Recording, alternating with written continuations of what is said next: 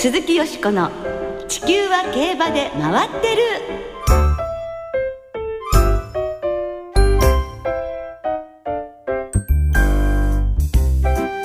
皆様こんばんは鈴木よしこです。お元気でいらっしゃいますか？地球は競馬で回ってる。この番組では週末の重賞レースの展望や競馬界のさまざまな情報をたっぷりお届けしてまいります。今日ご一緒してくださるのは木和田敦アナウンサーです。どうもよろしくお願いします。こんばんは。よろしくお願いいたします。早いもんで来週はもうドバイ国際競争ですよ。そうですね。ね。今年はかなり豪華な顔ぶれが、ええ。え退去して、ね本当ですよね、ええ。チャンスありますよね。えっ、とドバイは先週3頭の日本馬がすでに、えー入っているんですけれども、えー今日残る5頭も出国しています、えー今年日本馬は強力ラインナップ。8頭でまあ、このシリーズ挑戦ということなんですけれども、ええ。まあ、海外と言いますとオーストラリアに遠征中のハナズゴールが明日、はい。えーシドニーのローズヒルガーデンズ競馬場で行われます。1500メートルの G1 競争クールモアクラシックに出走するということですけれどもね。ねえ馬はい主がタバートさんですけれども、はい。オーストラリアの方でいらっしゃいますからね。地元に重賞稲を連れて凱旋帰国ということになりますよね。はい。嬉しいでしょうねえーそのハナズゴールを含む日本馬が、えー4月に行われます。香港の国際競争への予備登録を行っています、えー海の向こうでも本格的な競馬シーズン到来ということですけどももう本当に日本馬が当たり前のようにね、ええ。今は海外遠征をねはい。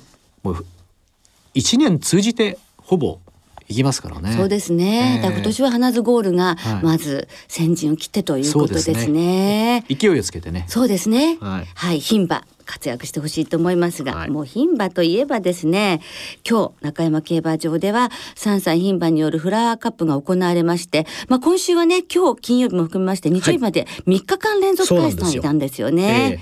ええそのフラワーカップ結果をお知らせください。はい、えー、内をついて最後坂下から、えーバウンスシャッセが、まあ、力強く抜けてこれで重賞初制覇ということになりましたけれどもね、えー連勝で重賞初制覇、えー、2着はマイネ・グレビルとそれからパシフィック・ギャル。この2頭が同着という結果うにん。先週も確か2着同着、えー、フーライブライトのねね。中山牝馬ステークスありましたけれどもね。ねえ、みんな頑張りますね。あの今年はキャロットファームの勝負服が本当にね、そうですよ。ハープスタハープスターー。はいねえ、トゥザワールドに続いてこのバウンスシャッセもとえいうことになって、まあ本当堂々たる馬っぷりでね。そうですねこの馬も非常に男も相手にもね、いいレースしてますので、うんはい楽しみですね。そうですね。ええさあ、桜花賞へ向けてのメンバー、これでほぼ決まりっていうような感じになりましたね。で、先週は特集で牝馬のクラシックを展望したのですが、はい今日はボバ編です。うん丹下秀夫さんを今日もスタジオにお迎えいたしまして、この後たっぷりとお届けいたします。ご期待ください。鈴木よしこの地球は競馬で回ってる。この番組は JRA 日本中央競馬会の提供でお送りします。鈴木よしこの地球は競馬で回ってる。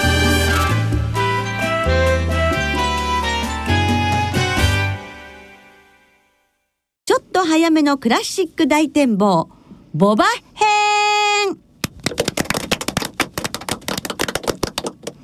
ということで、えーこの時間はあと1ヶ月足らずで始まるクラシックに向けてちょっと早い展望をお届けいたします。先週は競馬評論家の丹下秀夫さんに桜花賞とオークスの本命馬のお話を伺いました。えーそして今週はボバクラシックについて、まあ、ちょっと早い展望をお送りいたします、はい。えー混戦と言われてきました今年のボバクラシック戦線、まあ、ここに来て、えー、何頭か強い勝ち方をする馬が登場してきましたけれども、えー、本当ですね。まあ、とはいえまだ、まあ、どの馬が中心かというのははっきりうん、してこない状況だと思うんですけれども、難しいですよそうねで。すね。そこで、えー今週もですね謎解きの頼もしい味方お越しいただきました、先週に続きましてゲストに丹下秀夫さんにお招きしております。よろしくお願いいたします、こんばんは。よろしくお願いします。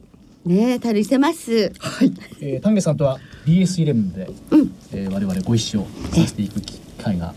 えっ、と先週先々週ですかね、ご一緒した時はちょっとお痩せになってはい、えー、北海道牧場取材に来まして、はい、えー、7日間うーもう行きましてね、えー、がれてしまいました。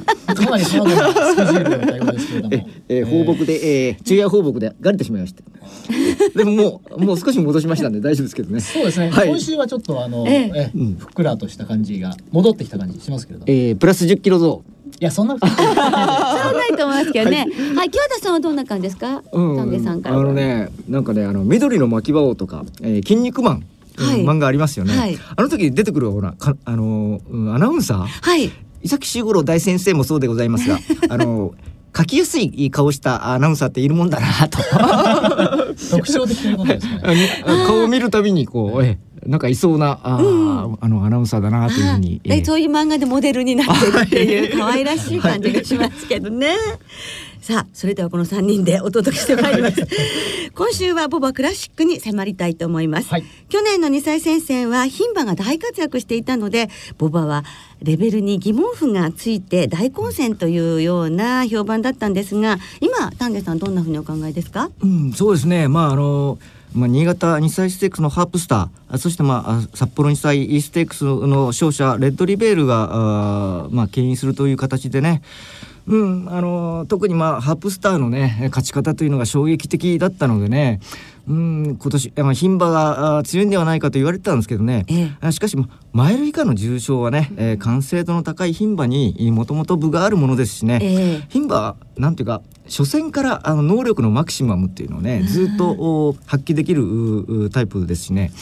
が多いですからね、うん、えー、2歳戦では早期マイル以下の2歳戦では牝馬が主導という形になると思うんですけどね、はい、えー、しかしあのたった1ハロンの延長ですけどね、えー、1800m を超える中距離戦になるとね競馬の質そのものみたいなのも違ってきますからね、はい、えー、これはやっぱり、えー、もうボボは違うぞ。やっぱり皐月賞、うん、ダービーとなると、えー、まあがらりと様相は変わるというか、はい、えー、強いボボもたくさん出てきたと思いますね。はい、特にそれが今年はね顕著な感じがしますよね。はいうん。ではそのボバクラシック戦線の注目レースについて見ていくことにいたしましょう。まずは木更木賞です。はい、書いていただきましょう、えー、2月9日に行われましたけれども木更木賞、えー、連勝中のバンドワゴンと、えー、そして当選スターダムの対決で沸きましたけれども、まあ、結果は人気通りの一騎打ちとなって、えー、当選スターダムが最後はバンドワゴンをきっちり、まあ、頭差差し切っての勝利。時計1分47秒9という結果だったんですけどね、はい、いかにも竹高騎手らしいね。プッとちょっとだけ差し切りましたって勝てばいいんですね。っていうようなレースぶりどうご覧になりましたか？はい。まああのバンバンドワゴン、えー、控える競馬ができるものなら控えたい。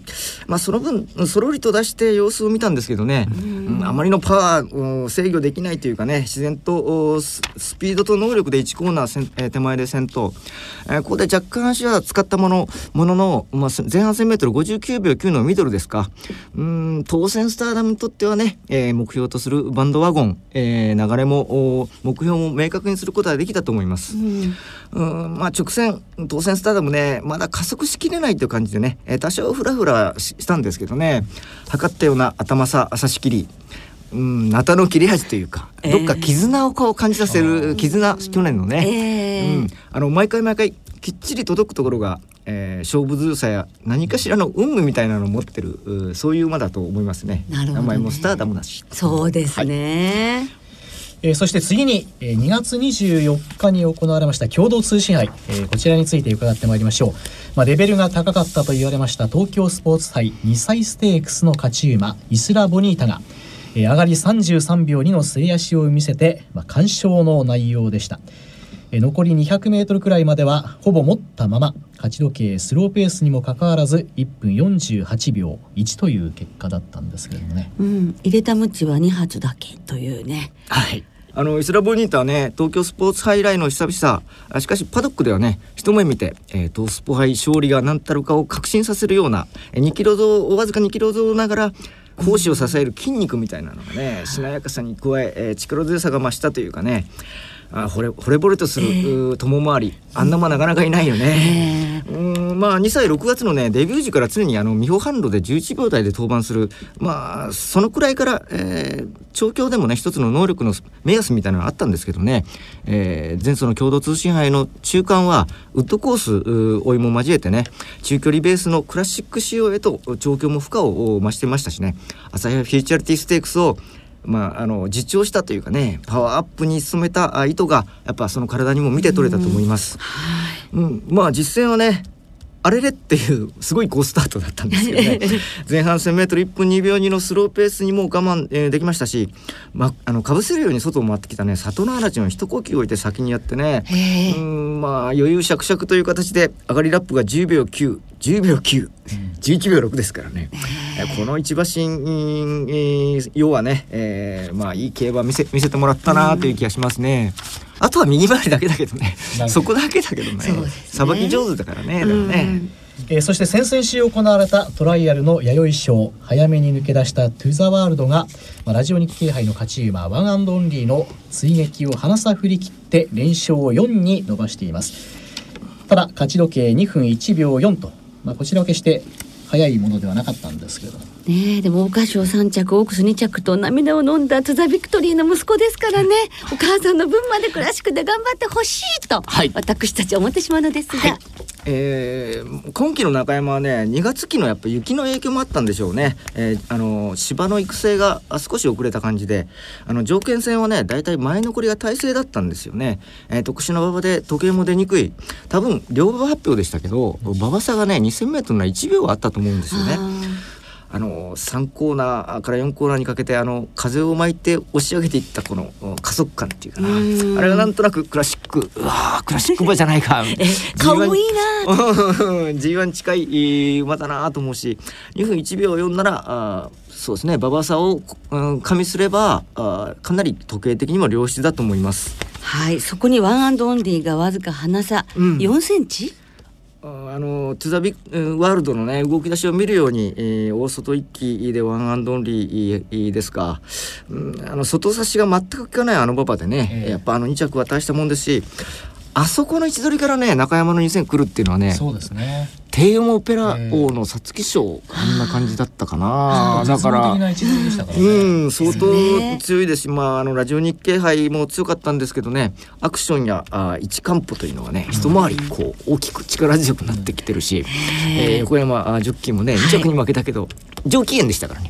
これはもう賞賛ありですね。そうですね、はい、橋口調教師もね今年と来年と2回ということですからね、クラシックのチャンスがね、えー、駆け足で如月賞それから共同通信杯弥生賞の評価をいただきましたが、えー、なお重賞連勝中ミッキー・アイルはマイル路線に向かうということであと地方所属のプレイアンドリアル皐月賞回避濃厚ということなんですけどね。ちょっと微妙なんですけどね,、えー、ねでもまあ大事にしてほしいですもんね。そうですねそしてスプリングステークスに登場するアサイハイフューチュリティステークスの勝ち馬アジアエクスプレスも含めてまだ1ヶ月あるんですが現時点での丹下さんの皐月賞の本命を教えていただけますか？はいここれは難しいね。でもね、うん、なんだろうね。時計の精度っていう意味ではね、ええ。ー、まあ弥生賞先ほど若干時計がうんうんとありましたけど若駒ステークスのね時計はレースレコードでしたから、はい、まずはトゥザワールド、はい、これがまず時計の精度は一番かな。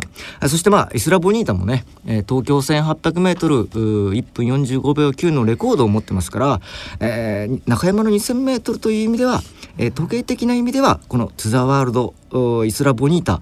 これはやっぱり一歩リーであの皐月賞向きではないかなと思います。はい、あまあもちろんトーセンスターダムもね、えー、えー、バンドワゴン、はい、ワンアンドオンリー、はい、えー、これもね強いと思うんだけど、まあ、この、うん、5頭は、うん、力はあ接近していますし実力拮抗と思うんだけれど皐月賞という中山の 2000m の舞台を考えると「トゥ・ザ・ワールド・イスラ・ボニータ」この順番になっちゃうかなと思います。はい。が皐月賞、うん、でもあとはスプリングステークスもありますからね、えー、このここでちょっとねロサギガンティアなんていうのもねアジアエクスプレスなんかもそうですけど、えー、まあロサギガンティアっていうのはちょっとね、うん、あの東京、えー、あの前走1分47秒9という勝ち時計で勝ってるんですけど、えー、上野とサハラと同じレベルぐらいでありますからねね。これは一つミルコ・デムーロを乗りますし、えーうん、も。ロゴタイプ的な感じの去年の、うん、あ伏兵になる可能性もあると思います、ね、じゃあちょっと注目してスプリングステークスもね、はい、皆さんご覧になっていただきたいと思います。そしてまだ2ヶ月半その先ということで もう6月の話です。すいません。6月1日の日本ダービーはどうでしょうか？はい。あの皐月賞はねあのはい。時計の、という意味ではトゥザワールドとイスラボニータでしたけどね、はい。えー、2400メートルというう広び広々としたあの東京のおコースを考えれば今度はね当選スターダムワンアンドオンリーの2頭の方があー逆転というかね、えー走り時だよというふうに僕は思います。はい。当然トゥザワールドもね、えーお母さんがねトゥザあビクトリーですから、はい。あ 2100m こなせなくないんですけどね、はい。うん。若干でもイスラボニータはね富士奇跡3区の完成された 2000m ぐらいが一番いいのかな。去年のロゴタイプの感じかなという気がするのでね、ちょっとダービーは長いということですね。ええ。でもねどちらにしてもねバンドワゴンっていうのはね皐月賞もねダービーも一つ鍵を握るかもしれないですね。あれはやっぱカブラヤオちょっと古い。的な。的なねやっぱ破壊力のある逃げ馬なんで、ええ。皐月賞に逃げ切ったら多分ダービーはえーダメだろうけどダービーで惨敗してもあ皐月賞で惨敗しても。ダービーで、えーあれよあれよのおあの逃げ切りなんてもあるかもしれないからバンドワゴンもここに、えー大きく絡んでくる可能性があると思います。い。ずれにしても当選スターダムワンドオンリーまあこれがあダービーが主力かなと頼りない予想ですが。いえいえいえ、なんかお話伺ってるだけでもねダービーが本当にうーんとまたはい楽しみになってまいりました、まあ随分先のことですのでね、はい。申し訳なかったですけど、お答えくださいましてありがとうございました、えー皐月賞は4月20日そしてダービーは6月1日に行われます。はい。2週にわたってクラシックに注目してお届けしました。ゲストには競馬評論家丹下秀夫さんにお越しいただきましたどうもありがとうございました、ありがとうございなんか当たる気がしてきました。またいらしてくださいね、はい、ありがとう。ありがとうございました。以上、ちょっと早めのクラシック大展望、ボバ編をお届けいたしました。鈴木よしこの地球は競馬で回ってる。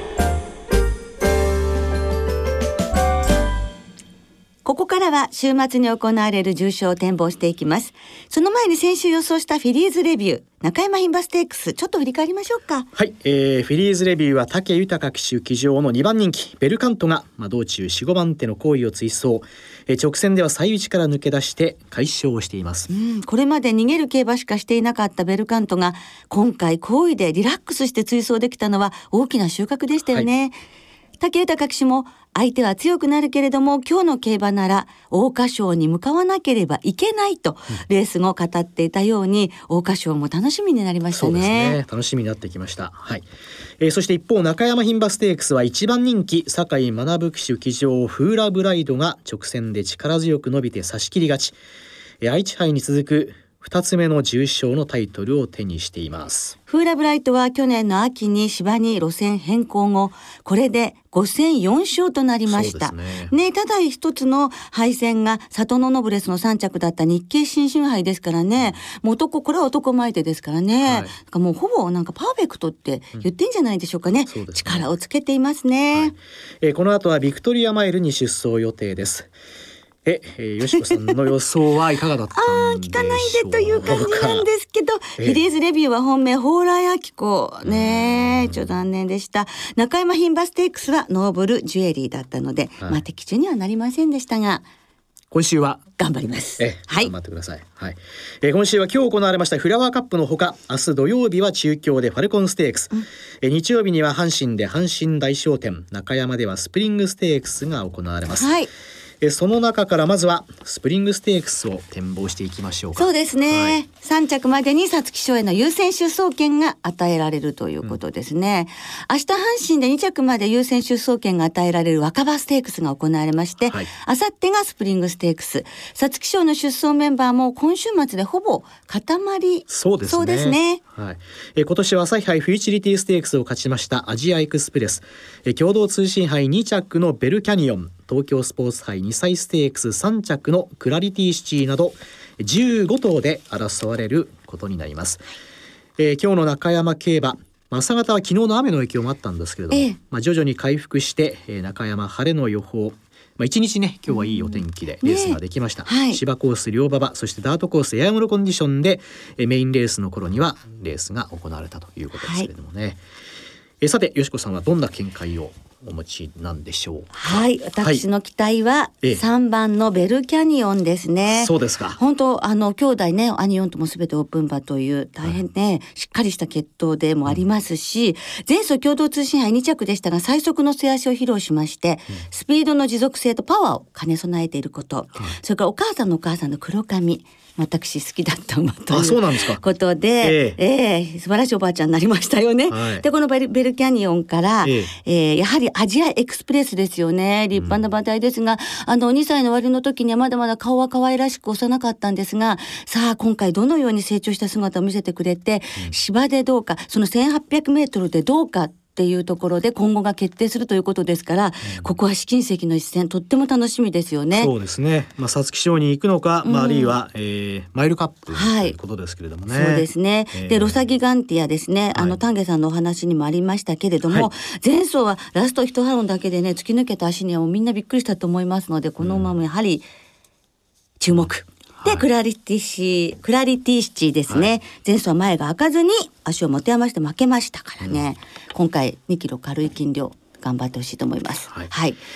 えーそして木和田さんは、えー僕もね同じくベルキャニオンのはい。この堅実さというんですかね、ええ。えーレーン外してませんからね、はい。であの今のところまあ皐月賞本番に向けてイスラボニータの評価がなかなかうん。高そうですしね、ええ。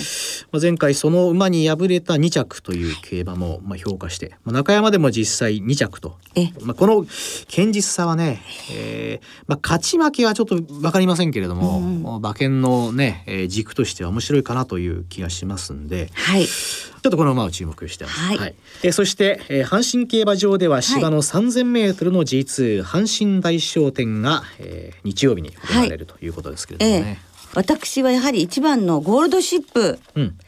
やはり G14 勝馬ですよ。ねえ。えー、馬体ももうねあの足毛の馬体にですね銭形模様が綺麗に広がっていまして、はい。調子は良さそうです、はい。安城が変わって気持ちも変わって、やはり天皇賞につながるレース、主役の一頭になるレースしてほしいと思います、はい。そして相手はバンデこの番組ゲストにも来てくださいました松田大作騎手が期待している一頭でもありますし、はい。前走は休養明けで太めだったのに一着というね、あの解消でしたから、1番2番馬連1点でいきます。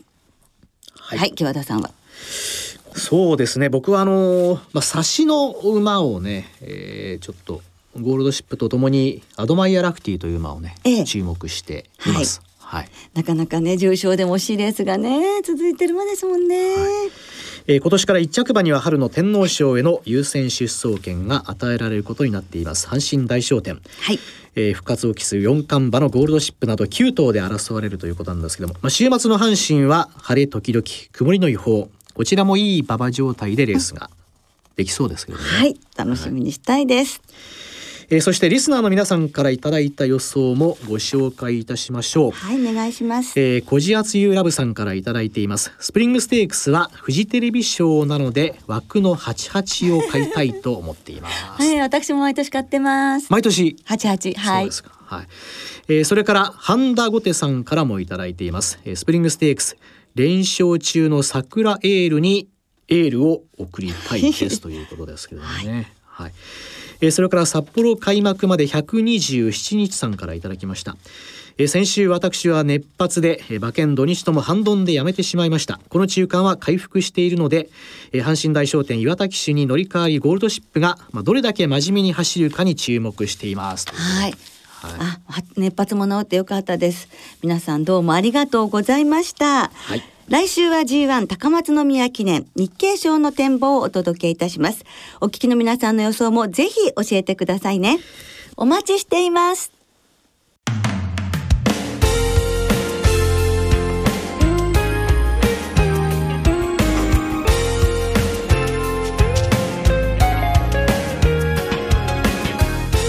そろそろお別れの時間となりました。はい、えー今週末は変則開催です。明日土曜日は阪神中京。あさって日曜日は中山阪神でそれぞれ競馬が行われます、重賞レースは先ほど展望いたしましたスプリングステークス阪神大賞典に加えて土曜日の中京競馬場では3歳馬によります芝の 1400m ファルコンステークス G3 の競争も行われますはいこのレースね男馬も女馬も出走してきますけれども春の G1 に向かうかもしれないし、短距離戦に行くかもしれないしということでやはりこれも見逃せない一戦だと思いますが、はい、私は2002勝体レジェンドに期待しております。そうですか、はい、僕も同じですねそれ。一緒ですか、えー、が一致いたしました、はい、えー、そしてラジオ日経では明日の阪神中京競馬の模様をラジオ日経第2であさって日曜日の中山阪神競馬の模様はラジオ日経第一第二でそれぞれ生放送でお送りいたします。最終マレンは今週末まででしたね。はい、